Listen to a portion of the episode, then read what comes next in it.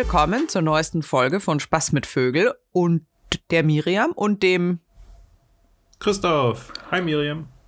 und heute Charles Darwin auch mit dabei. Wir sind quasi zu dritt. Hi Christoph. Hi. Ich habe auch ein paar News mitgebracht, die sind aber heute eher kurz.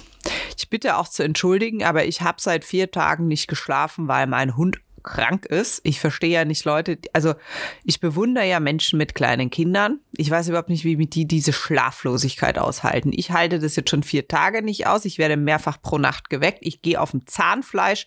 Ich bin unkonzentriert und tüdelig. Von daher, liebe Zuhörer, brace yourself für eine total müde Miriam.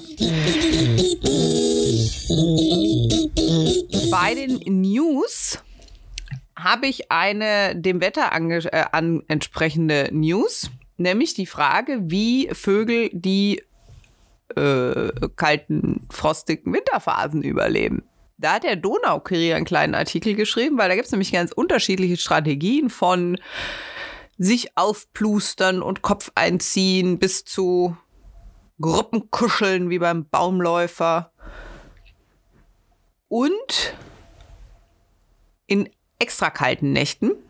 Und ich weiß ja nicht, wie kalt es bei euch da unten in Deutschland ist, aber bei uns ist ja in der Nacht so minus 20 Grad und das finde ich dann schon ein bisschen frostig. Da können Vögel ihre Körpertemperatur auch künstlich herunterfahren. Sie fallen dann in eine Art Starre. Damit ist der Energieverbrauch erheblich reduziert. Das bräuchte ich auch. Das ist tatsächlich eine Eigenschaft, auf die ich neidisch bin. Okay, also minus 20 Grad haben wir jetzt nicht, aber das meiste oder das meiste, nee, das wenigste, was wir die Woche hatten, war minus 17 irgendwie am Dienstag, glaube ich. Ähm, ja, sonst sind wir, glaube ich, ja irgendwie bei minus 10 und jetzt sind wir, glaube ich, fast an der Null. Hier scheint die Sonne, Ja. wunderbar blauer Himmel, also irgendwie Träumchen. Das habe ich auch. Und minus 10 finde ich ja noch okay. Mein Gassi heute bei minus 18 Grad, das war dann echt arschig. Da hat mich in den Knien gefroren. Ja, das, das glaube ich. Ja, aber sonst ruft man auch in Deutschland, sieht man jetzt so im, im Radio oder in Fernseh, äh, äh, in den Zeitungen und so wird halt auch so ein bisschen jetzt aufgerufen dazu, dass man jetzt so über die nächste ja, Woche oder zwei Wochen halt irgendwie die, den Zugvögeln hilft, die schon wieder zurückgekommen sind oder die einfach hier geblieben ist, dass man da halt noch mal ein bisschen unterstützt und quasi ähm, irgendwie Futter im Garten ausstreut oder im Wald irgendwie, also dass man so die kleinen Dinge da noch mal irgendwie tut, dass die, die schon wieder da sind, nochmal oder da geblieben sind, nochmal irgendwie zu unterstützen, dass sie quasi diese, diese harte Zeit jetzt nochmal gut äh, überstehen können. Ja, natürlich. Support your local bird. Ich Genau. habe mich verschluckt. Ich bitte um Entschuldigung. So, und die zweite News ist, das ist wieder so eine, so eine Kap- Kapitel Dinge, die Miriam auch sich immer überlegt. Und endlich hat es mal irgendjemand aufgeschrieben.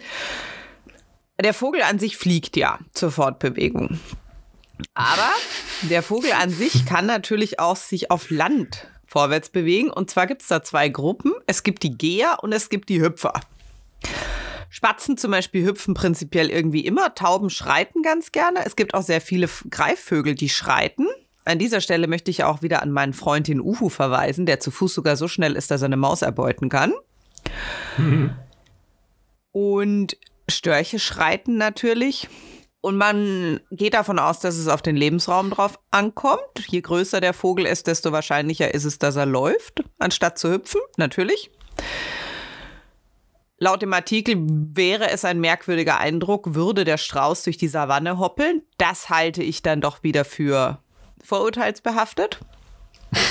Nur weil die menschliche Fantasie nicht geeignet ist, sich das vorzustellen. Ja, aber überleg doch mal so ein Storch, wenn ein Storch hüpfen würde mit diesen Beinen. Ist, ja, ich kann mir das schon vorstellen, aber es sieht doch irgendwie komisch aus. Aber du hast recht mit den Vorurteilen wahrscheinlich. Ich wollte gerade sagen, aber es gibt eine ganze, es gibt zum Beispiel auch unter den Menschen eine ganze Menge Leute, die komisch gehen. Deswegen ist aber doch, also weißt du, ist doch egal. Hauptsache, man kommt nach vorne. Die Frage, die sich mir viel mehr interessiert, ist, inwieweit sich der Energieverbrauch unterscheidet zwischen Hüpfen und Gehen. Hm. Keine Ahnung.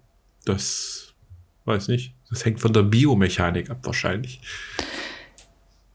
Ja, schon, aber In dem Artikel geht es dann auch weiter. Es kommt auch nicht nur auf die Größe drauf an, sondern auch auf den Lebensraum. Also je mehr sich so ein Vogel in einem Baum aufhält, desto mehr wird er hüpfen. Warum? Auf Bäumen geht sich's schlecht. Durchaus argumentativ nachvollziehbar. Wie dem auch Aber sei, ich werde diesen Artikel natürlich verlinken. Da gibt's auch hübsche Videos, wo man dann sieht, wie diese Tierchen sich äh, unterschiedlich bewegen. Und dann kommen wir eigentlich auch schon zu unserem Hauptthema. Wir wollten ja diese Woche ein Special machen. Und zwar über den guten alten Charles, Charles Darwin. Das wird jetzt hier keine Vorlesung über Charles Darwin. Wir hangeln uns an seiner Biografie entlang und schauen mal, wo wir landen. Folgt uns also in die Welt des Charles Darwin. Der gute Mann wurde am 12. Februar, Aufnahmetag heute, 1809, also schon ein bisschen her, in Shrewsbury in England geboren. Und sein Vater war Robert Darwin und sein Großvater war Erasmus Darwin. Ähm, beide Naturforscher und in die Richtung unterwegs. Forscherfamilie. Relativ früh, am 15. Juli 1817, stirbt Charles Darwins Mutter und er wird daraufhin von seinen drei älteren Schwestern aufgezogen. Man muss dazu sagen, Charles Darwin war das fünfte von sechs Kindern. 1817, am Ende des Jahres, wird er dann noch auf die Uritaria-Schule gesteckt und wechselt 1818 auf eine private Internatsschule. Charles Darwin ist relativ religiös erzogen worden. War für die damalige Zeit gerade in England auch jetzt nicht wirklich das Untypischste, muss man ganz ehrlich dazu sagen. 1825 hat er dann das Medizinstudium in Edinburgh begonnen. Das hat er aber 1828 weggeschmissen oder abgebrochen und hat mit einem Theologiestudium auf Cam in Cambridge begonnen, was auch mehr oder weniger daran lag, dass Medizin war nicht ganz so seins und sein Vater hat ihn dann zur Theologie bewegt. Er hat 1831 auch mit dem BA abgeschlossen und wollte dann eigentlich gerne auf die Kanarischen Inseln. Hat dann auch ganz eifrig angefangen, Spanisch zu lernen und alles vorzubereiten. Aus Gründen wurde nichts aus dieser Reise. Und er hat 1831 die Reise mit der HMS Beagle begonnen. Genau. Und da würde ich jetzt mal übernehmen und schon kann ich auch schon vorne weggreifen. Er hatte ja so ein bisschen auch das Ziel, äh, auch hier die Kanaren zu besuchen, aber das ist auch nichts geworden in dem Falle. Also als, kurz erzählen wir vielleicht mal so ein paar Fakten zu der Beagle. Das ist eine britische Ten-Gun-Brick. Der Schiffexperten, bitteschön. Das ist ein Zweimaster. Aha. Ursprünglich ein Zweimaster gewesen. Ähm, wurde 1817 geordert, wurde 1818 auf Kiel gelegt und 1820 ist sie dann vom Stapel gelaufen. Hatte schon und wurde gebaut für Vermessungsfahrten der neuen Royal Navy äh, an den Küsten Südamerikas und Australien die hatten schon eine, eine Expedition schon hinter sich und fuhr dann 1831 bis 36 auf seine zweite Expedition und hier war dann Darwin mit an Bord. Vorher wurde sie aber nach der ersten Expedition und wurde sie dann zur Bark zu einem sogenannten Dreimaster dann umgebaut, weil sich mal herausfand, dass das hier ja sich besser eignete für diese Vermessungsfahrten. Dann wurde auch oben noch irgendwie eine Hütte auf das Schiff gebaut, ähm, dass dann auch metallische Gegenstände weit genug weg waren, die dann den Kompass nicht äh, irgendwie äh, beeinflussen konnten. Also dass man möglichst genaue Daten halt sammeln konnte und die Störfaktoren äh, beseitigen konnte. Auch wurden Waffen hier entfernt dann bei diesem Umbau zum Dreimaster, äh, weil es war ja halt ein Forschungs- und Vermessungsschiff. Das ging dann zur zweiten Expedition, dann 1831 ging es halt los nach Patagonien und Feuerland an der Südspitze von Südamerika und wollte hier oder sollte hier kartografische Messungen durchführen. Außerdem war es das Ziel oder, oder hatte man vor, drei, drei Feuerländer, nennt man das so, Feuerländer? Die Bürger Feuerlands drei Feuerländer ähm, zurückzubringen. Man hatte nämlich auf der ersten Expedition vier Feuerländer quasi entführt, entführt mitgenommen, ähm, die dann in Großbritannien erzogen wurden, aber äh, dann quasi wieder zurück, zurück wollten. Die waren halt auch noch an, an Bord. Der Kommandant war Fritz äh, Fitzroy und er hat auf eigene Initiative von Charles Darwin ihn dann als unbezahlten Naturforscher mit auf die Reise genommen. Also er brauchte dafür nichts bezahlen und konnte, konnte dann mitfahren. Das Problem, was ich ja gerade schon gesagt hatte, Darwin hatte so ein bisschen die Hoffnung, äh, in Teneriffa, äh, Teneriffa zu besuchen. Das ging aber schief, weil äh, auch damals gab es schon eine Quarantäne, nämlich wegen Cholera. Und die ganze Besatzung des Schiffes stand halt unter, unter Quarantäne und durfte das Schiff halt nicht verlassen. Und deswegen sind sie an Teneriffa dann vorbeigefahren. Du weißt ja, warum es Quarantäne heißt, ne? Nein. Klär mich auf. Das kommt aus dem Italienischen Oh. von Quarantäna 40 Tage. Weil soweit ich weiß, haben es die Venezianer gemacht. Bisschen früher, als die Pest noch wütete, so 1400 rum. Und wenn du mit dem ha wenn du mit dem Schiff in den Hafen von Venedig eingefahren bist, dann musstest du da diese 40 giorni, 40 Tage vor dem Hafen ankern, bis du als äh, Ja. nicht pesterkrankt identifiziert wurdest und reinfahren durftest. Ja, stimmt. Das, wenn ich jetzt so überlege, weil wenn man das Wort so ein bisschen sich anguckt, gibt's, weil quatre heißt, glaube im Französischen Mhm. auch vier. Mhm. Äh, quatre die ist dann wahrscheinlich 40 gewesen, glaube ich. Mhm. Oder? Ah. Ja, das ist ja, kann man doch ableiten. Ja. Wenn wir okay, das so also, weitermachen, brauchen wir noch bald einen Jingle für Klugscheißen mit Miriam. Aber gut.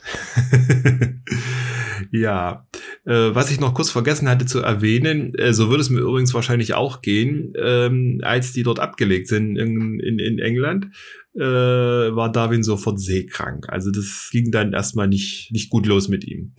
Und er hat dann im wahrsten Sinne halt die Fische gefüttert und er hat dabei ein selbst konstruiertes und engmaschiges Schleppnetz ausprobiert und hat dort die Organismen auf der Fahrt quasi aus dem Meer quasi gesammelt, mikroskopiert und aufgeschrieben in zahlreichen Notizbüchern. Also so ging eigentlich diese biologischen Untersuchungen los, halt um sich diese lange Fahrt quasi äh, nutzvoll zu verbringen, hat er halt dann das Meer untersucht in dem Mhm. Sinne und hat dabei die die gefangenen Organismen ist dann quasi das, was wir heute Plankton nennen, also diese kleinen Organismen, die man da so findet Mhm.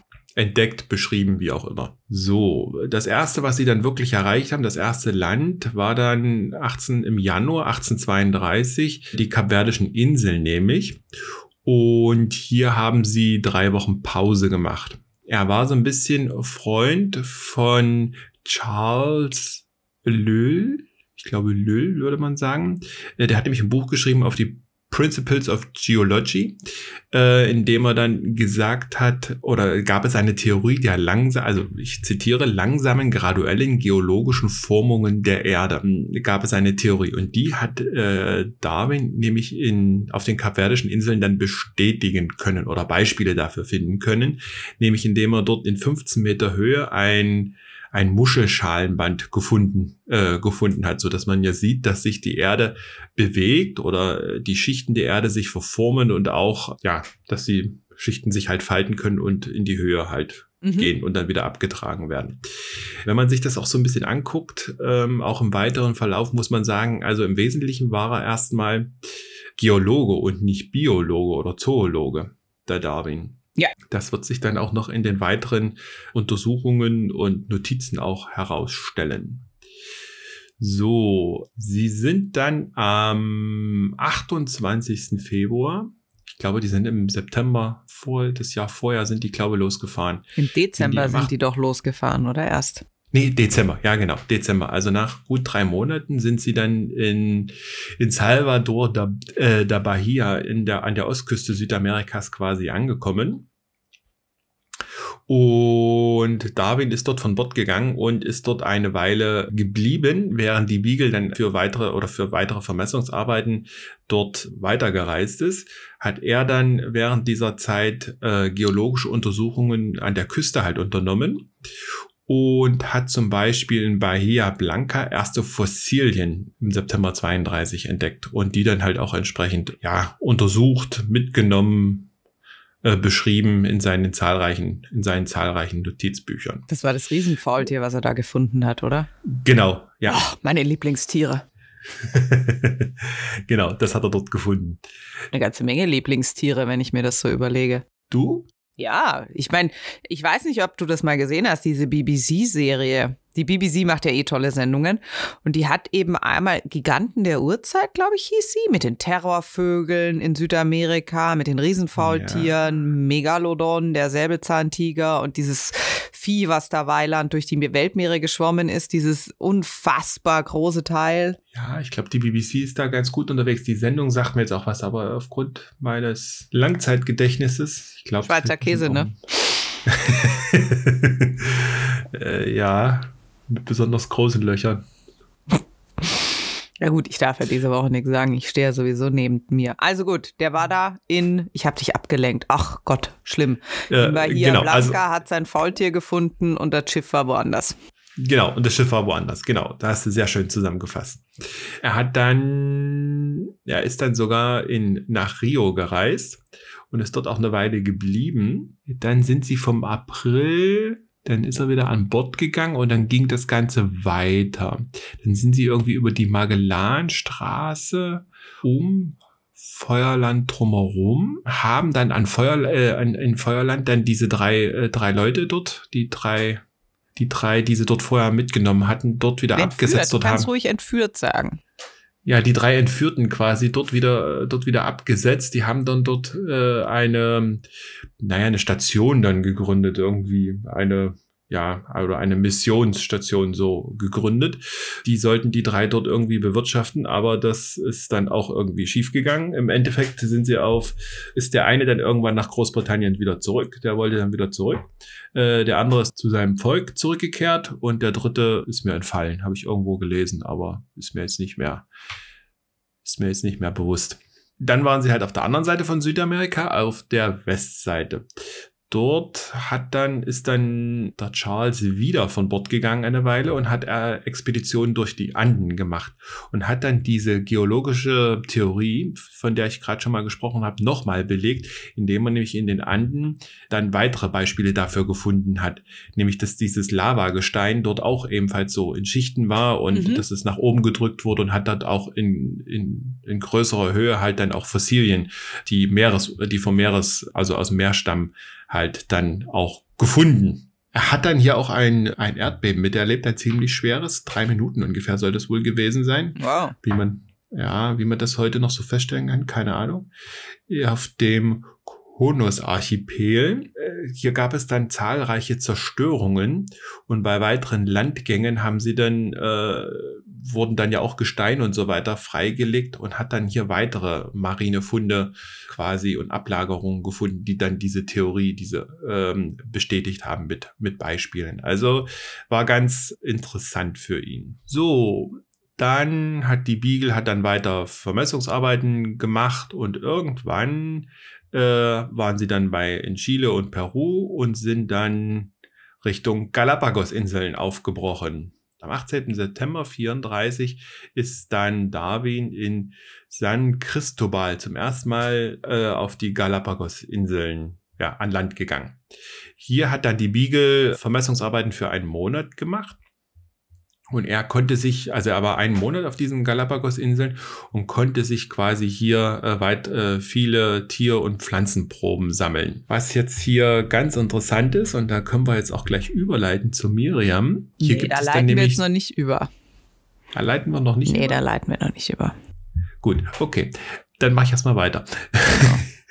Da gab es dann äh, ein Strafgefangenenlager auf einer dieser Inseln und der Direktor hat nämlich den äh, Darwin dann darauf hingewiesen, dass man die Schildkröten, man die Schildkröten erkennen kann anhand ihrer Panzer, von welchen Inseln sie halt äh, stammen. Das hat ihn aber auch irgendwie nicht so weiter interessiert. Auch da gab es ein Strafgefangenenlager auf Galapagos? Ja, da gab es auf einer, äh, warte mal, Krass. Insel mit F, irgendeine Insel mit F, glaube ich, war das. Flamingo, kann das sein? Fla nee. Was? nee Floriana, glaube ich. Ja, Flori äh, ja, genau. Und da gab es ein Strafgefangenenlager zu damaligen Zeit. Ja, Hammer. Ja, ich ja, gebe äh, zu, für mich sind die Galapagos-Inseln, Achtung, Vorurteile, eigentlich tatsächlich so ein Naturparadies. Ich vergesse immer, dass da Menschen wohnen. ich weiß gar nicht, wie das heute ist. Du kannst da heute, glaube ich, in sehr begrenztem Maße noch Studienreisenden machen. Aber heute ist das, glaube ich, nur einer bestimmten Anzahl von Personen noch im Jahr erlaubt. Also das ist sehr, sehr stark begrenzt irgendwie. Ja, das ist ja auch also gut. Ist, ja, genau. Also das ist irgendwie sehr eingeschränkt worden. Aber laut Wikipedia 2010 haben auf den Galapagos-Inseln 25.124 Menschen gewohnt. Steht da irgendwas für Touristen? Wie da scroll ich also? mal weiter. Naturschutz. La la la. Ich finde es aber trotzdem 25.000 irgendwas. Das ist eine Kleinstadt.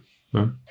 Und eigentlich ist zumindest der, also was hier jetzt noch steht, ist, dass der Zuzug beschränkt ist, aber das funktioniert nicht. 2007 wurde es ökologisches Risikogebiet. Mhm. Da stehen aber jetzt noch keine Zahlen, was sie da wie begrenzt haben. Mal gucken. Da gibt es auch so viel. Da, Tourismus. Man darf nur. 2008 gab es 77 Schiffe. Oh. Insgesamt gab es jedoch 86 Patente, mit denen pro Woche maximal 1866 Touristen befördert werden durften. Ja, siehst du. Hm. 79 waren es noch nur 11.765 und 2004 hat man die 100.000 Grenze überschritten und 2017, nee, 2018 waren es über 270.000 Besucher. Oh.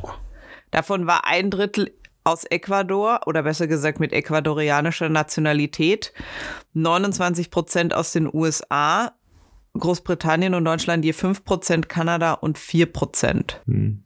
Und 2008 kam ein Großteil der Touristen noch per Schiff aus diese Kreuzfahrten, die da rumeiern. Und 2015 waren es nur noch 32 Prozent, die mit zu Kreuzfahrtschriften kommen. Aber ich finde es ja gut, dass sie es einschränken. Ja, ich weiß gar nicht, ob man dahin fliegen kann. Doch, kannst du. Es irgendwie. gibt Flughäfen. Es gibt sogar zwei Flughäfen, sagt Wikipedia. Ich war noch nicht da. Hm. Ich mag nicht so lang fliegen. Ich bin da nicht so ein Freund davon. Och. Gut. Zumindest hat er diesen Bemerkungen von dem, äh, von dem Direktor des Strafgefangenenlagers erstmal nicht weiter Beachtung geschenkt und auch den Galapagos-Inseln zu die, äh, Galapagos-Inseln, den Galapagos-Finken, äh, auch erstmal keine weitere große Aufmerksamkeit quasi geschenkt.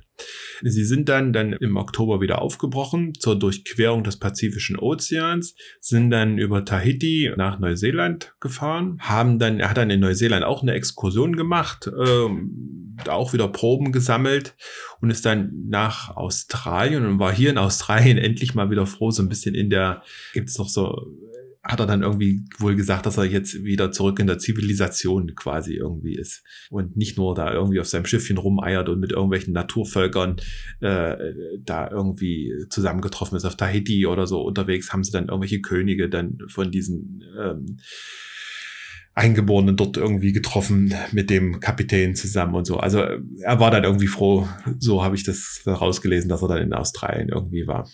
Ja, wobei ich jetzt da, da muss ich jetzt mal ganz, ganz pedantisch sein. Der hat sich da mit einer tahitanischen Königin getroffen. Ah ja, ja, ja, ja, genau. Ja, irgendwie der vierten oder der sechsten irgendwie war. Mit P war das eine. Ich habe den Namen vergessen. Ja. Pomme ja, terre. Ich immer. denke mal an Kartoffel, aber das ist es nicht. Muss mal gucken. Egal, ich google mal schnell und du kannst weiter erzählen. Genau, und dann ist er weiter über Mauritius, Madagaskar nach Südafrika, hat in Südafrika nochmal einen Ausflug nach Kapstadt gemacht, hat dort noch irgendein anderer Wissenschaftler getroffen und dann wollten sie eigentlich zurück nach Großbritannien, bis man sich dann irgendwie unterwegs mal überlegt hat oder in St. Helena überlegt hat, äh, man hat vielleicht irgendwelche Messfehler gemacht und ist dann quasi äh, nicht rechts abgebogen, sondern links abgebogen und sie sind dann nochmal nach Bahia, äh, nach Salvador de Bahia gefahren. Also sie sind dann nochmal nach Südamerika, um fehlerhafte Messungen auszuschließen und sind in dem, im August 36 äh, haben sie sich dann auf die Rückfahrt nach England äh, über die Azoren gemacht.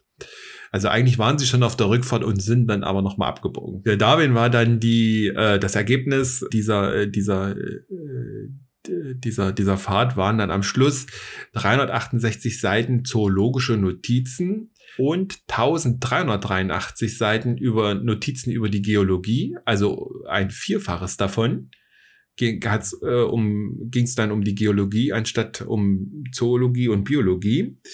Ähm, dann gab es 770 Seiten Reisetagenbuch und er hat 1529 in Spiritus konservierte Arten mitgebracht, sowie 3907 heute Fälle, Knochen, Pflanzen und Pflanzen. Genau. Das war so quasi das Ergebnis der, der Reise. Also er ist mit leichtem Gepäck wieder zurückgekommen, quasi. Genau, dann war er in London und er war eigentlich schon in London bekannt, bevor er ankam, da er Briefe geschrieben hat und die wurden schon von jemandem als Letters on Geology veröffentlicht. 19, äh, 1837 hat er sich dann tatsächlich in London niedergelassen. 1839 hat er dann geheiratet. 1842 musste er dann aber aufs Land ziehen, weil er eine Krankheit hatte. Es ist wohl, ich habe da ge gegoogelt und gemacht und getan, es ist wohl nicht klar, welche Krankheit es ist. Er hatte halt äh, pff, Magenschmerzen, Schwächeanfälle, Übelkeit und Erbrechen, erhöhter Puls, Atemprobleme, who knows sehr zurückgezogenes Leben, sehr selten reisen und hat auch dann die britische Insel nicht mehr verlassen. Mit seiner Frau hat er dann sieben Kinder bekommen und hat sich 1849 auf die erste seiner unzähligen Kuren begegnet, begeben. Also es gab, ging ihm wohl wirklich nicht gut. 1851 ist eine seiner Töchter gestorben und er ist endgültig Agnostiker geworden. 1859 hat er dann sein ganz, ganz großes Buch geschrieben. Über die Entstehung der Arten. Genau. Das ist quasi äh, zu diesem Zeitpunkt erschienen, hat aber so ein bisschen äh, natürlich, ist natürlich auch eine Menge Zeit vergangen. Also eigentlich ist es ungefähr 20 Jahre später, nachdem die Reise beendet war. Und es hat so ein bisschen, ja, Vorgeschichten.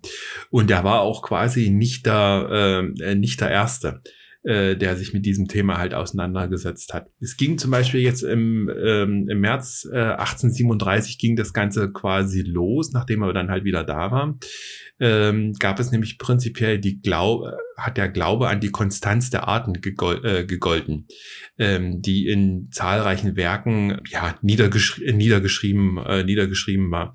Und seine Beobachtung auf den Galapagos-Inseln hat das halt ja quasi erschüttert. Das Buch. Ja, wobei ich jetzt da an dieser Stelle muss ich eingrätschen. Eigentlich hat ihn nicht die Beobachtung auf den Galapagos-Inseln das erschüttert, sondern die Arbeiten von Leuten, die das ernsthaft beobachtet haben, die dann veröffentlicht wurden, haben seinen Glauben an die Konstanz der Arten erschüttert. Mhm. Weil wenn man nämlich ganz ehrlich ist, hat sich nämlich der liebe Darwin um seine Darwin-Finken auf Galapagos einen feuchten Dreck interessiert. Genau, das hatte ich ja vorhin schon gesagt. Genau, das kam halt dann erst ja später. Irgendwie. Richtig. Und genau, für alle glaube, die, die jetzt mit diesen, mit diesen Dingen wie Unveränderlichkeit der Arten und sowas nicht zurechtkommen oder das nicht kennen, die Unveränderlichkeit der Arten ist letztlich eine religiöse Ansicht. Und zwar, alle Arten sind in einem einmaligen Schöpfungsakt erschaffen worden. Und damit gibt es keine Evolution und keine Veränderung, weil Gott hat oder der Schöpfer oder die Schöpfer oder wie auch immer, hat sich ja quasi was dabei gedacht, die Arten so zu erschaffen und damit sind sie so, wie sie sind, völlig in Ordnung und es gibt gar keinen Grund, dass sich irgendwas verändert. Und zum Beispiel Karl von Linné war ein großer Anhänger der Unveränderlichkeit der Arten.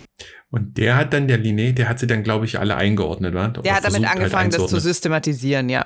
Hm. Also das Ziel war im Grunde genommen äh, des Buches, die, die Entstehung der Arten auf naturwissenschaftliche Grundlagen zu, ähm, zu stellen. Und dabei hat er halt verschiedene Experimente und Argumente zusammengesammelt, die dann diese, diesen, diese Aussagen die du jetzt gerade nochmal wiedergegeben hast, quasi zu, zu widerlegen und dass es nicht auf göttliches Wirken quasi zurück, äh, zurückzuführen ist. Da gab es dann Genau, gab es zum Beispiel im März 37, gab es in so einer Vorarbeit für dieses Buch, hat man dann, das können wir dann auch verlinken, gab es dann in seinem Notizbuch unter der Überschrift I think eine, eine erste Skizze, äh, wie die Entstehung der Arten äh, durch Aufspaltung halt quasi, wie man sich das halt vorstellen muss. Da gibt es eine, ja, also können wir verlinken, kann man sich angucken. Ist ein bisschen schwierig zu lesen, aber ist halt übermittelt und äh, überliefert. Und als Vorarbeit hat er dann so ein bisschen äh, ein Buch so, über die Reise mit der Beagle dann halt, über die Zoologie, über, ähm, mit der Reise der, der Beagle dann veröffentlicht. Und es kam dann am Ende das Buch mit dem Originaltitel On the Origin of Species by Means of Natural Selection or the preservation of favorite races in the struggle for life. Und man merkte hier schon äh, vorweg, dass es ja eine ein großes Interesse daran gab an diesem Buch und deswegen wurde von ursprünglich die Auflage von 500 äh, sofort erhöht auf 1250 und die wurde quasi äh, war mit Erscheinen dann auch schon fast schon fast ausverkauft. 1860 gab es dann sogar schon eine erste deutsche Übersetzung von diesem Buch vom Zoolo äh, Zoologen Heinrich Georg Born und im Wesentlichen möchte ich mal noch die Theorien hier äh, kurz erwähnen, ja. die es hier Hurra! Ja, ja. Ja. Achso. Hier gibt es nämlich, äh, hier werden dann fünf voneinander unabhängige Theorien eigentlich beschrieben. Nämlich die Evolution als solche, die nämlich darauf beruht oder beschreibt, dass die, äh, die Arten sich halt verändern und sich anpassen. Dass es eine gemeinsame Abstammung aller Lebewesen gibt. Dann äh, gibt es die Theorie des Gradualismus. Das heißt, dass Veränderungen hier in kleinsten Schritten äh, passieren. Also nicht einfach hier, äh, zack, morgen wachsen mir Flügel, so ungefähr obwohl ich heute noch Arme habe, sondern dass das halt in kleinen Schritten halt passiert. Und die natürliche Selektion als wichtigste, wenn auch nicht als einzigsten, äh, einzigsten Mechanismus in der Evolution. So, und die Evolution war in den nächsten Jahren in den Wissenschaftskreisen praktisch universell akzeptiert. Und das wurde dann später als, äh, auch als Darwinismus bezeichnet. Die natürliche Selektion konnten sich äh, teilweise seine Freunde eher weniger äh, mit anfreunden und wurde teilweise sehr scharf kritisiert, auch in den Medien und von der Kirche natürlich. Natürlich. Und zum Beispiel gab es da diesen, gab es jemanden, der hat gesagt, das ist die Regel von Kraut und Rüben, so ein bisschen. Also Kraut und Rüben sagen wir ja heute noch und das wurde damals halt auch schon äh, mhm. somit äh, scharf, kritis äh, scharf kritisiert. Die Theorie, achso, um nochmal kurz auf die Kirche zurückzugehen, 2012 habe ich jetzt hier aufgeschrieben, aber ich glaube 2010 war das, hat man sich, äh, hat die anglikanische Kirche sich entschuldigt bei Darwin und dabei habe ich gelesen, es gibt sogar noch irgendwelche Ur-Ur-Urenkel, die dann darauf sogar noch reagiert haben. Da hat man sich nämlich entschuldigt, dass man nämlich hat, dass der liebe Gott sich auch als, sich auch gezeigt hat, sowohl in der Bibel und in den, und in der Arbeit von Forschern gezeigt hat. Also, dass er auch das quasi unterstützt hat und dass das halt Gott gegeben ist quasi. Und auch das, Miriam, verstehst du mich jetzt, glaube ich? ja, ja, ich verstehe dich schon. Ich warte nur, dass du fertig bist, damit ich meinen Rant über Kirchen loslassen kann. Ach so. und man hat nämlich früher Darwin mit Galileo so ein bisschen verglichen und wurde deswegen so verurteilt. Und dann hat man sich halt 20, äh, 2010 oder 12, müsste ich jetzt nochmal nachgucken, hat man sich dann, hat die anglikanische Kirche, also der, der Vorsitzende dort, das ist zwar die Queen eigentlich, aber da gibt es noch irgendeinen so Den Erzbischof Canterbury, von Canterbury. So Genau, der war das, glaube ich. Der hat sich dann da äh, entschuldigt und der Ur-Ur-Urenkel hat das ja wohlwollend aufgenommen, hat aber gesagt, naja, eigentlich ist es Quatsch, dass er das jetzt macht. So, jetzt kannst du loslegen mit deinem ich finde es gar nicht Quatsch, dass man sich so spät entschuldigt. Das finde ich völlig okay. Das finde ich auch tatsächlich sehr angemessen in solchen Situationen, dass man, dass sich eine Institution, die per se die Weisheit mit Löffeln gefressen hat und die ultimative Wahrheit gepachtet hat, weil das ist ja inhärent, wenn du eine Kirche bist. Sonst müsstest du dich ja selber hinterfragen und das funktioniert ja nicht als Kirche wenn sie sich entschuldigen. Das, was mich stört, ist die Art der Entschuldigung, weil der ganze Punkt ist, dass sie ja irgendwie ein Gedankenkonstrukt aufgezogen haben, wo ja dann Gott doch wieder reinspielt. Ja, genau. Also das ist, Und genau, das ist der Teil, der mich stört, weil du brauchst Gott nicht. Also du brauchst keine Schöpfungskraft, du brauchst keinen Gott. Also ich weiß, dass viele Menschen das brauchen. Das ist auch völlig in Ordnung, ja. Also ich will da niemandem was wegnehmen. Aber an sich kann man sich auch ganz profan auf den Zufall runterlassen und man braucht da kein göttliches Wesen, man braucht gar keine Schöpfungskraft und das ist das, was mich an der Entschuldigung stört. Genau, am Schluss wird es halt doch wieder so zurückgeführt, äh, der liebe Gott hat das jetzt hier so gewollt, dass es die Forscher gibt und dass das halt so erforscht wird und dass es dann am Schluss doch in, äh, ja, auf den genau lieben Gott irgendwie zurückzuführen ist und dass es doch halt am Schluss über alles steht. Also diese, diese Herleitung ist dann doch. Die ist das, die mich stört. Genau. Also es ist zwar nett, dass da entschuldigt wird, aber eigentlich wird es dann bloß wieder neu argumentiert, dass es dann doch, dass sie dann doch recht haben am Ende. Richtig. Nun gut, wir wollen ja nicht über die Kirche ranten. Da wollen wir schon. Ge wir hassen die Kirche. Ich zumindest. Gut, ähm, dann machen wir noch kurz, äh, möchte ich noch ein bisschen was zu Ernst Mayr nämlich noch sagen, der nämlich die Darwins Theorie der Evolution äh, noch ein bisschen erklärt hat und auf und nochmal in einigen Punkten quasi zusammen, äh, zusammengefasst hat. Und die möchte ich jetzt einfach nochmal kurz wiedergeben. Also es wird prinzipiell gesagt, dass diese Theorie beruht halt auf Fakten und Schlussfolgerungen, ähm, nämlich folgenden. Jede halt, Art bevor du anfängst.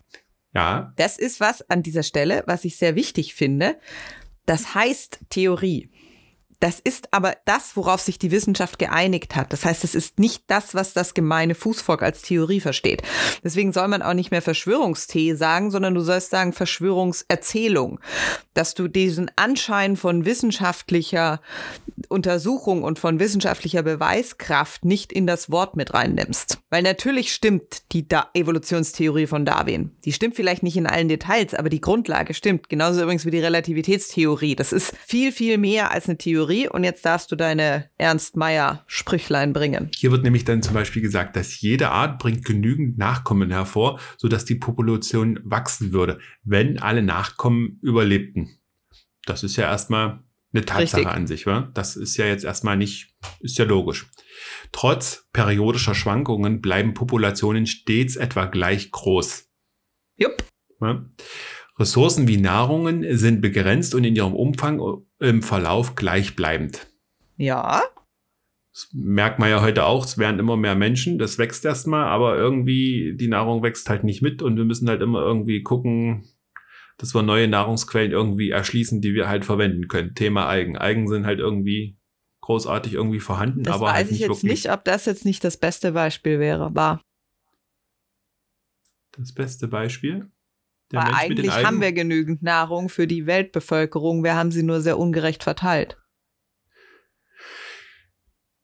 Rein rechnerisch. Ja, das kommt noch dazu. Deswegen ist das, glaube ich, ein sehr schlechtes Beispiel. Wobei mir jetzt aus dem Stand auch in der Tat spontan nichts Besseres einfällt. Ja, naja, wir drehen halt auch immer an der Effizienz halt der Nahrungsgewinnung, wa? oder versuchen an dieser Effizienz zu drehen. Es ist halt ungleichmäßig verteilt halt.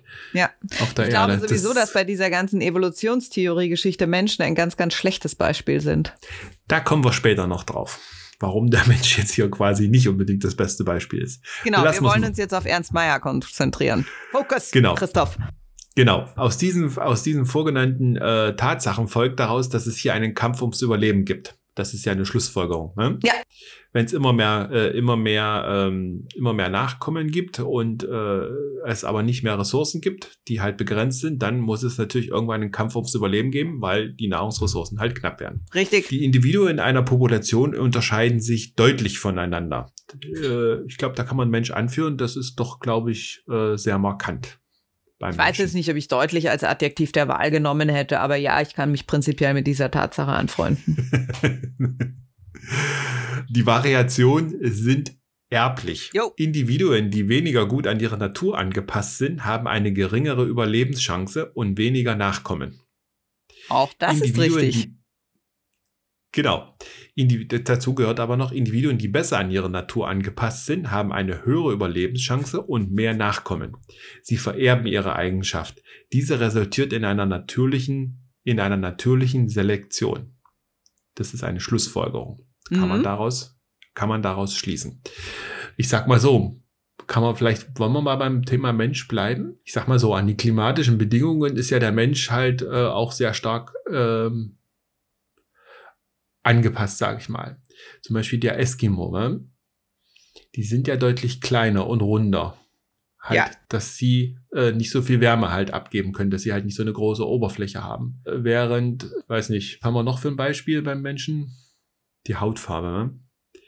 Mit zunehmender Sonneneinstrahlung wird die Haut dunkler, um die Haut zu schützen. Um Mehr Haut Melanin schützt genau. vor Hautkrebs und solchen Dingen. Also ja. ist angepasst. Und das kann man, glaube ich, nicht abstreiten, dass das diese Merkmale vererbbar sind. Also. Äh, ja, auf jeden Fall.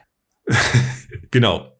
Gut, kommen wir zum nächsten Punkt oder zum letzten. Dieser langsamen voranschreitende Vorgang führt dazu, dass Populationen von Lebewesen besser an ihre Umwelt angepasst sind. Wenn sich Veränderungen anhäufen, entstehen neue, neue Spezies. Schlussfolgerung. Genau, das ist dann, ja, eine Klassifizierung. Also es findet eine Evolution statt und irgendwann sagt man halt, jetzt ist das hier eine neue Spezies daraus entstanden, weil sie halt die und die Merkmale jetzt quasi entwickelt hat. Mhm. Und ich glaube, also das lernt man ja heute auch alles schon irgendwie in der Schule. Ja. Also da spielt Darwin durchaus eine Rolle. Da und, kommt jetzt äh, mein Einsatz. Genau, und da wird halt Miriams Beispiel, was sie jetzt bringt, glaube ich, auch jedem zuteil. Generationen von Kindern wurden in deutschen Schulen traumatisiert mit der Lehre der Darwin-Finken. Eigentlich sind es ja gar nicht die Darwin-Finken, weil wie gesagt, er hat sich ja gar nicht so dafür interessiert, aber kein Mensch kennt John Gold, von daher nehmen wir Darwin-Finken. Wobei Goldfinken eigentlich auch ein sehr hübscher Name ist. Ich persönlich bemühe mich immer Galapagos-Finken zu sagen, weil das der Wahrheit viel näher kommt. So, auf diesen hübschen Galapagos-Inseln gibt es 18 eng verwandte Vogelarten. Die sind alle um die 20 Zentimeter groß und haben, vereinfacht gesagt, alle unterschiedliche Schnäbel und unterschiedliche Lebens- und Ernährungsweisen. Und Irgendwann hat man dann auch im Rahmen dieser molekularbiologischen Untersuchungen festgestellt, dass das eigentlich mehr Ammern sind als Finken und sowas. Aber mit den Details wollen wir uns jetzt gar nicht aufhalten. Wir wollen jetzt wirklich auf Gold, Darwin und diese Finken zu sprechen kommen. So, irgendwann in den frühen Zeiten kam mindestens ein weiblicher trächtiger Vogel auf die Kokosinsel. Da gab es keine Räuber, da gab es viel Futter. Was ist passiert? Die Bevölkerung ist explodiert. Finken über Finken. Die hat dann zu einer Überbevölkerung geführt, weil eine Insel ist halt nur so groß und wenn es mehr Finken werden, weil es keine Räuber gibt und genügend Nahrung, dann wird es mehr, mehr, mehr. Da kam dann der Selektionsdruck und durch, genau wissen tut's keiner, aber durch geologische Separationen und durch andere Dinge, durch vielleicht auch Winde oder sowas, haben sich die Finken auf die anderen Inseln verteilt und haben dort, weil da war ja dann wieder kein Räuber und aus, aus genügend Nahrung und so weiter, haben sie dort ökologische Nischen besetzt. Und als sie dann zurückkamen zu dieser Ursprungsinseln, der Kokosinseln, waren die so spezialisiert in ihre Eckchen, dass man friedlich miteinander leben konnte. Da gibt's nämlich zum Beispiel die Finken, die sich am Boden aufhalten. Es gibt die Finken, die im Baum sitzen. Die sind keine Konkurrenten füreinander. Es gibt die Finken mit den dicken, klobigen Schnäbeln, so wie man sie aus dem Garten kennt, und es gibt die Finken mit den dünnen Schnäbeln, wie man sie in europäischen Gärten eigentlich weniger kennt. Die einen fressen die Körner und brauchen dafür die dicken Schnäbel, die anderen fressen die Insekten und brauchen dafür die dünnen Schnäbel, gehen sich aber bei der Futtersuche nicht im Weg um. Auf Galapagos und das war mein Again What Learned Moment, gibt es sogar sogenannte Spechtfinken, die unter Zuhilfenahme von Werkzeugen de facto die Nische der Spechte auf den Galapagos-Inseln besetzen. Mhm. Es gibt Finken, die ihren Wasserbedarf dadurch stillen, dass sie auf diesen Meeresechsen da, wie heißen mhm. sie denn, Baranen und sowas sitzen und den Speichel dieser Viecher trinken. Okay. Und der kleine Gruselmoment an dieser Stelle, es gibt Vampirfinken. Oh, Miriam. Ja, Vampirfinken nutzen ihren Schnabel, um in die auch auf den Galapagos-Inseln brütenden Tölpel, da wo die Federkiele reingehen, zu verletzen und dann das Blut zu trinken. Hm. Creepy as fuck, aber das ist eigentlich gar nicht so ungewöhnlich in der Tierwelt, diese Putzsymbiosen. Also Herodot damals im alten Griechenland hat ja schon von diesen ähm, Krokodilputzerfischen, äh, Putzer, Putzerfischen, Krokodilvögeln gesprochen, die angeblich diese kleinen Vögel, die da immer im Maul von den Krokodilen rumhüpfen und die Zahnzwischenräume vom Krokodil reinigen. Das konnte, und hier kommt der enttäuschende Moment für alle unsere Hörer, bisher tatsächlich noch nie beobachtet werden. Aber was man sehr oft und sehr gut beobachten kann, sind die berühmt-berüchtigten Madenhacker. Das sind die kleinen Kerlchen und die kleinen Damchen, die auf zum Wasserbüffel drauf sitzen und dort am Rücken die Parasiten von diesen großen Tieren wegfressen, die aber durchaus auch Verletzungen am Wasserbüffelrücken hervorrufen und dort dann das Blut trinken. So viel also zu. Die Natur ist ja so lieb und nett. Mhm. Und im Rahmen dieser dieser Finken, die einfach dadurch, dass es dieses, dieses geschlossene System war und man das so wunderschön nachvollziehen konnte und man da jetzt 18 wirklich, wirklich eng verwandte Vögel hatte, die aber alle unterschiedliche Nischen besetzen, kann man wirklich diese Evolutionstheorie wunderbar verständlich machen. Und ich glaube, es gibt tatsächlich in Deutschland keinen Schüler, der nicht über sie geredet hat. Das ist nämlich wie die Drosophila-Fliege. Ja, was war denn das mit dieser Drosophila? Das ja, guck mal, das sind die, wo das, du die so schnell, nee, das sind die, wo du so schnell Flügel hin und weg züchten kannst und Beine hin und weg züchten kannst und sowas. Wo man diese Experimente macht. Mit Wie sechs diese Malaria-Mücke? Ist das nicht auch die, die Malaria überträgt? Ich glaube nicht, dass sich das unbedingt ausschließt, wenn ich mal ehrlich sein soll. Ja. Weil unter dem Gesichtspunkt kenne ich das Ding, glaube ich. Aber da bin ich mir jetzt unsicher. Ich google jetzt das mal mit der Malaria schnell.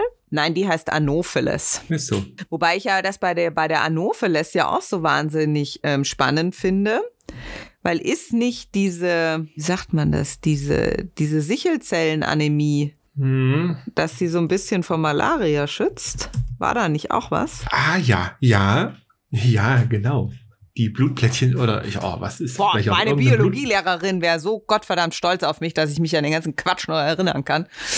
Oh, da, äh, du, da hast du recht. Das habe ich mal gehört. Ich weiß gar nicht, sind das die roten Blutplättchen, die da diese Sichelform haben? Und die Malaria kann da irgendwie nicht andocken irgendwie. Das geht irgendwie nicht. In der leichten Ausprägung kann sie gegen Malaria helfen, ja. Mhm. Deswegen gibt es auch in, in Afrika, wo halt Malaria epidemieartig auftritt, sehr viele Menschen mit einer Sichelzellenanämie. Mhm. Also von daher, das mit Darwin ist schon echt richtig. So, Jetzt haben wir die Darwin-Finken nochmal durchgekaut, alle alten Schultraumata wieder aufgerührt.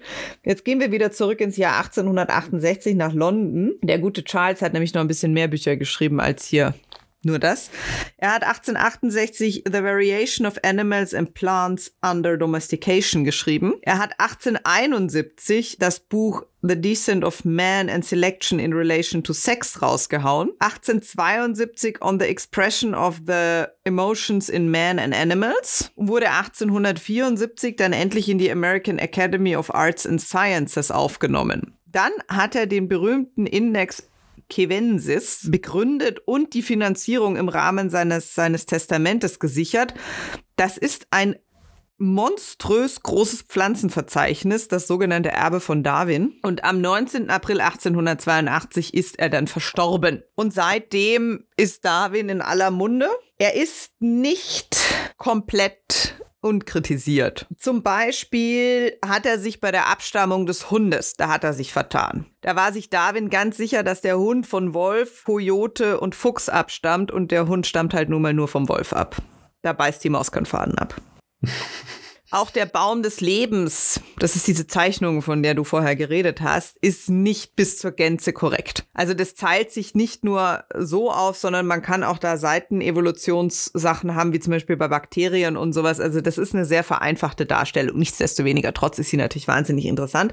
Und einer meiner großen drei Kritikpunkte am, am, Darwin ist ja der, er war Anhänger des Lamarckismus. Also er ist davon ausgegangen, dass erworbene Eigenschaften vererbt werden und das ist schlicht falsch. Ja.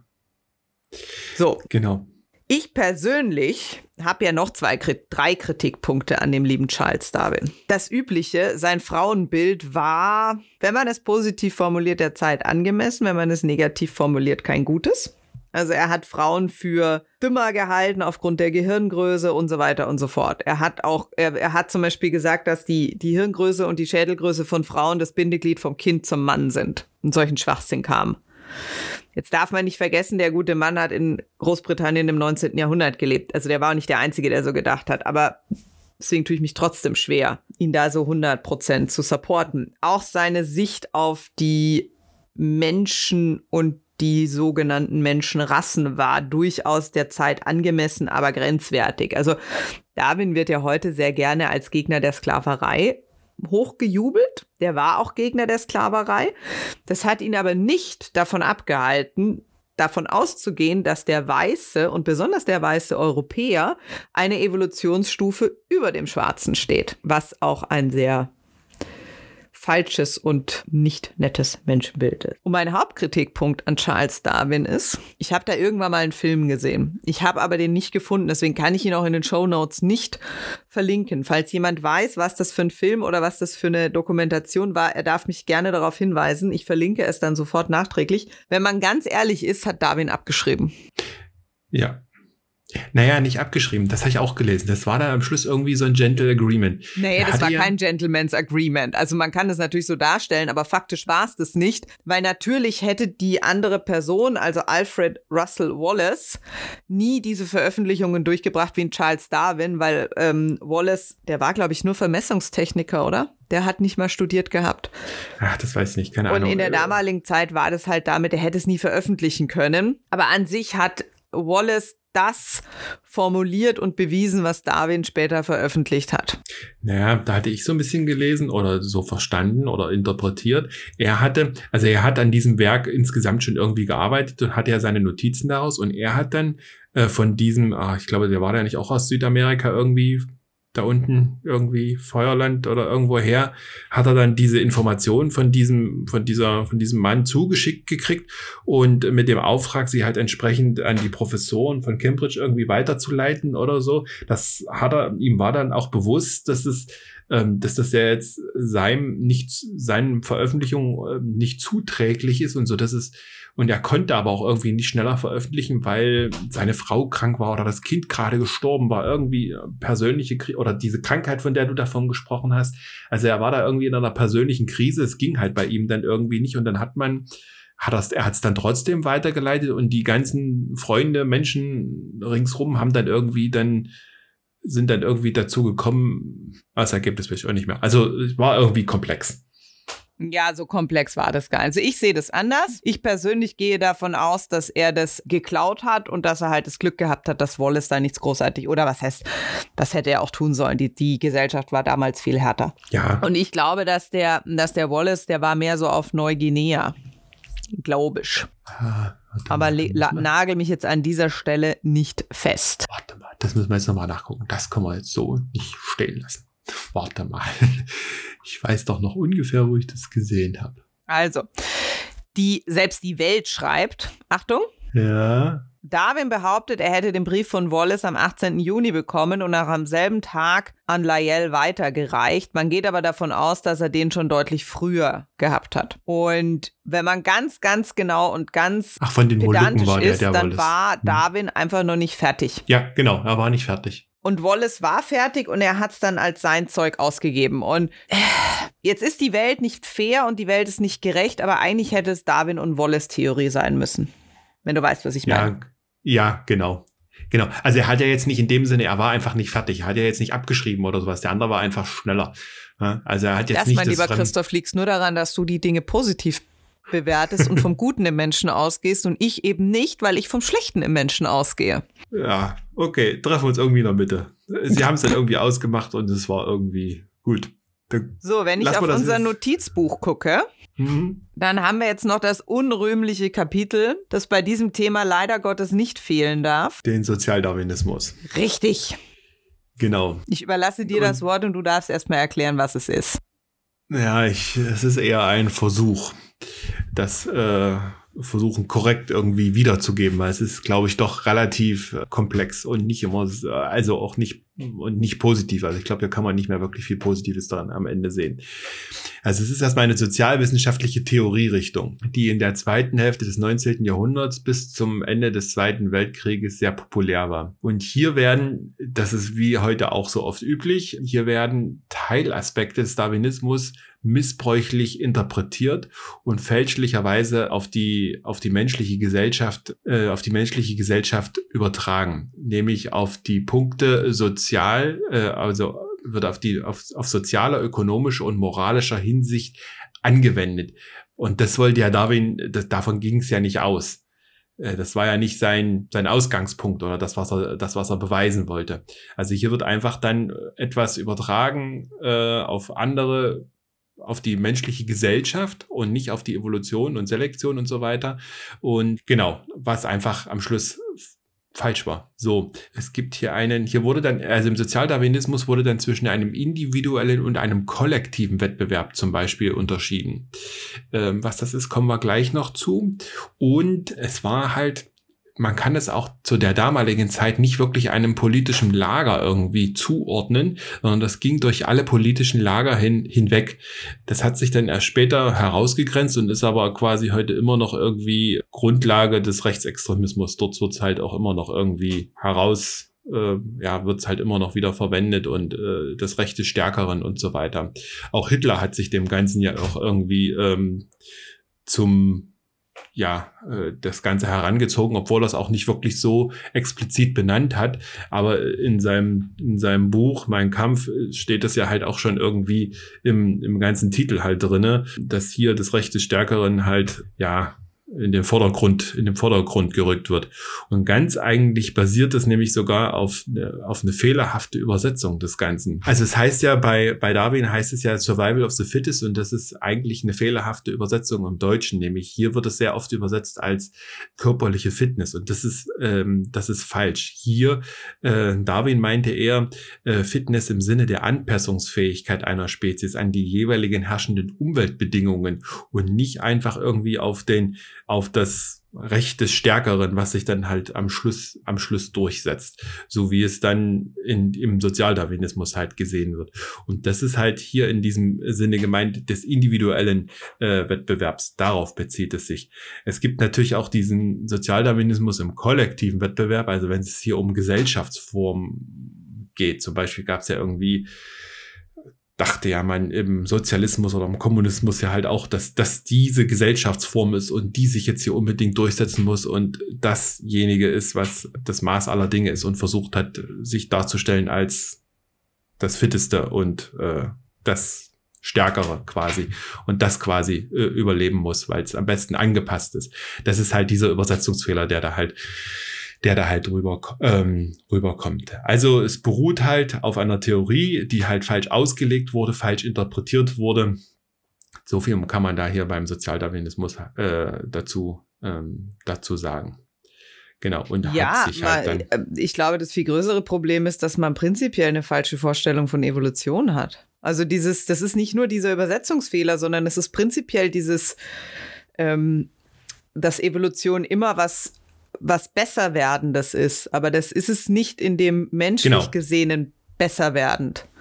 Verstehst du? Also genau, das ist es. Genau, das ist es eben auch nicht. Ne? Sondern es geht halt darum, äh, wie wie man sich halt am Schluss oder wie eine wie eine Rasse oder eine Spezies am besten anpassen kann, um überleben zu können, halt den entsprechenden Umweltbedingungen. Und das muss halt nicht immer höher, weiter, schneller sein. Ne? Richtig. Und dann ist für mich halt auch die Frage, die ich nie verstanden habe bei diesem Sozialdarwinismus, ist ja immer, wenn du als äh, Mitglied der menschlichen Rasse die Möglichkeit hast, deine Gesellschaft und deine Umwelt so zu verändern, dass es kein Kampf mehr sein müsste, warum willst du diesen Weg nicht gehen? Das war der Teil, den ich nie verstanden habe. Warum brauchst du diese, Ein diese Klassifizierung von, um jetzt hier das Nazisprech zu benutzen, wertem und unwertem Leben? Warum brauchst du dieses Einteilen von Menschen? Das war der Teil, den ich sowieso nie verstanden habe. Wobei das jetzt philosophisch wird, dann geht die Folge wahrscheinlich noch zehn Stunden, weil es mir nie irgendeiner erklären kann, warum Menschen da so doof sind. Naja, und dieser Sozialdarwinismus war, was ja dann noch dazu kommt, war ja auch halt dann irgendwie die Grundlage auch für diese Rassenhygiene und äh, den Völkermord und das wurde ja dann halt auch irgendwie immer alles da herangezogen, halt um, dass sich nur die Besten halt. Ja, natürlich, weil du damit halt viel erklären kannst. Also wenn du Evolution als was, als was immer höher, schneller, weiter, besser siehst und dann sagst, ich bin das Maß der Dinge, dann muss alles andere weg. Ja, so sie haben ja zum Beispiel, es gibt ja auch diese, diese Darwin hat ja durchaus äh, behauptet, dass der weiße Mensch weiter vom Affen weg wäre als der schwarze Mensch. Mhm. Und das war das, was ich schon damals bei Karl von Linné gesagt habe, ist, wenn du die Leute in solche Sachen, in solche Gruppen einteilst, dann kannst du sie viel leichter unterdrücken. Weil du dich immer schwerer tust, jemandem, der mit dir auf einer Stufe steht, zu unterdrücken und zu versklaven, als jemanden, den du als niederstehend definierst. Du kannst es damit viel einfacher vor dir selber verargumentieren. Ja. Weil selbst die Kirche, also wenn man sich afrikanische Geschichte anschaut, Dann war zum Beispiel das Königreich von Mali. Da hat man, glaube ich, 800 nach Christus oder so. Ich weiß nicht. Oder noch früher. Keine Ahnung. Aber sehr, sehr früh haben islamische Gelehrte diskutiert. Also du durftest im Rahmen des Islam Ungläubige versklaven, Gläubige nicht. Mhm. Und angenommen, du versklavst jetzt einen Ungläubigen. Und in seiner Zeit als Sklave wird er dann gläubig. Ein gläubiger Moslem darfst du ihn dann noch weiter als Sklave haben oder nicht? Da haben die schon drüber diskutiert, verstehst du? Hm. Und da kommt ja der ganze Quatsch her. Du musst ja die Leute als was weniger Wertvolles darstellen, sonst kannst du die ganze Sklaverei vergessen. Deswegen halten wir uns Menschen ja auch was Besseres als die Tiere. Und wenn wir mal ganz ehrlich sind, dann finde ich ja nicht, dass wir das sind. Ich mir das anschaue, wie sich, wie sich Vögel oder andere Tiere anpassen und benehmen. Also gerade Raben und Krähenvögel, was die für Gesellschaften haben. Ich sehe das jetzt. Wir haben wahnsinnig viele Elstern diesen Winter.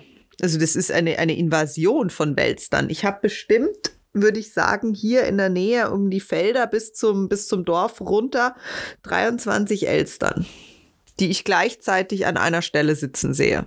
Und die haben sich komplett organisiert. Da gibt es keinen äh, Kampf ums Essen, da wird zivilisiert gewartet. Also du kannst ja nicht sagen, dass die weniger wert sind. Verstehst du, was ich meine? Hm. Ja, ja, ja. Ja. Und ja, bei mir liegt ein halber Elch da vor den, also so Elchknochen. Da kommen jetzt die Vögel immer hin und freuen sich. Das bleibt ja jetzt bei den Temperaturen auch relativ frisch. Ja ja, ich befinde es eh bewundernswert, wie die diese durchgefrorenen Sachen essen können. Weil bei uns hat sie ja jetzt schon bestimmt seit drei Wochen diese Minusgrade. Hm. Aber inzwischen kommen ja sogar die Mäusebussarde und die Raben. Ja. Ich bemühe mich, meinen Vögelchen im Winter ähm, weiterzuhelfen. Meine Singvögel im Garten, die bekommen Körner in Kokosfett und meine, meine Raubvögel bekommen Frozen Elch. Und ich habe in jedem Zimmer Fernglas stehen, damit ich alles beobachten kann. Nicht schlecht. Nicht schlecht. Gut. Gut. Jetzt haben wir alle über Darwin aufgeklärt.